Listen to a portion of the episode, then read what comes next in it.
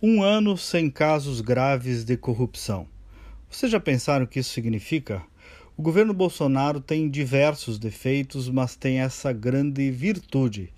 Nenhum governo é imune à corrupção, porque neste momento alguém pode estar lá cometendo um crime desse no canto de uma repartição.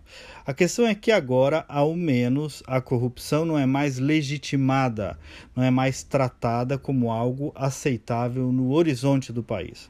Vocês devem lembrar que no período Lula e Dilma, os escândalos, se viessem do PT, tinham uma espécie de legitimação em nome da causa.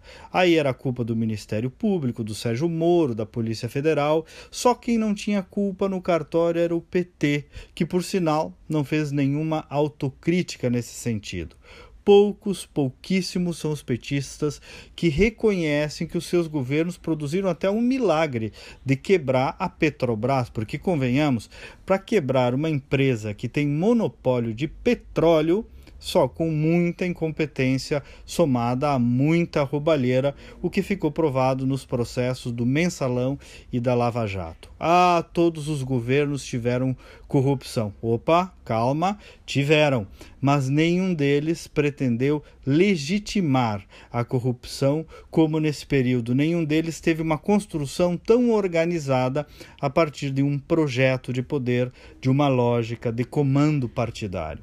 Então, Bolsonaro tem defeitos na condução política, eu disse no início, tem, mas uma nova lógica está em curso e ela necessariamente contraria interesses. Não é por nada que tantos estão incomodados.